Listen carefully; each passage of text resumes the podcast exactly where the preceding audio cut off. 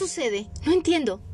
Solo sentí un dolor fuerte en la cabeza, mareos y ahora estoy confundida. ¿Qué pasa? ¿Por qué mi esposo corre y llora? Dicen que morí, pero no, estoy aquí.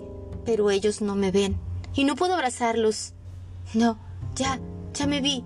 Están trasladando a alguien en una carroza fúnebre. Soy yo misma. Qué extraño. Veo a mi familia con dolor, todos lloran, pero yo solo veo. Ya no siento dolor ni tristeza. Es como como ser un espectador. Pasan los días, mi familia regresa a casa sin mí.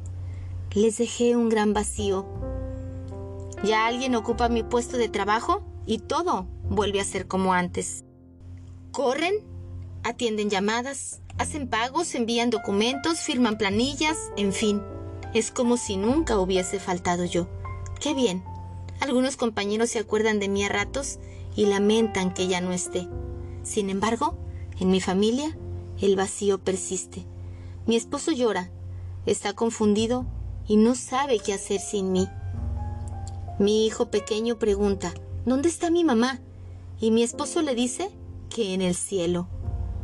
Mi hijo mayor acaba de comprender dolorosamente lo que es la muerte.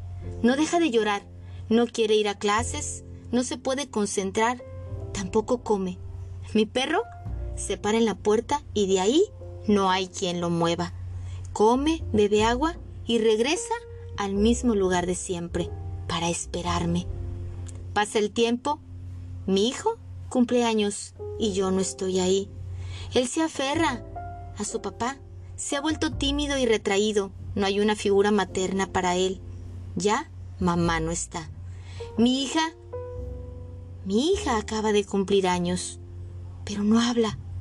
A veces su papá le encuentra llorando, bajo mucho las notas y no muestra interés por nada.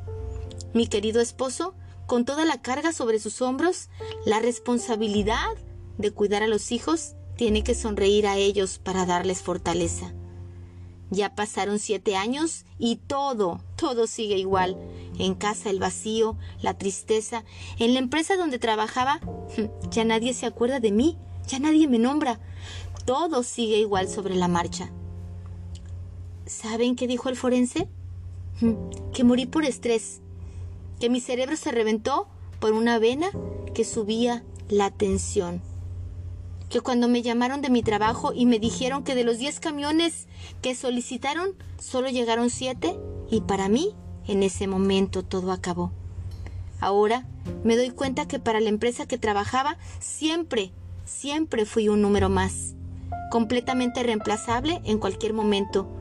Pero para mi familia no fue así, para ellos era único e irreemplazable.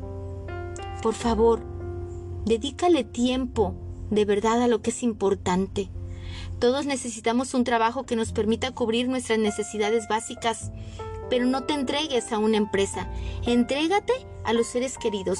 Abraza a tus hijos, besa a tu esposo, a tu esposa, llama a tus amigos, a estos seres a quienes de verdad les harás falta cuando ya no estés. Y demuéstrales tu amor no con dinero, sino con detalles.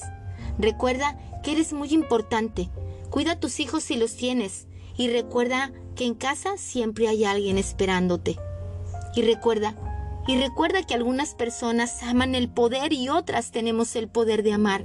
Sígueme en mis redes sociales como Lidia Sandoval, en mi página web www.cancunlife.mx y en Spotify como Mi Alma Tiene Prisa y en QFM 104.3 de Radio Abierta.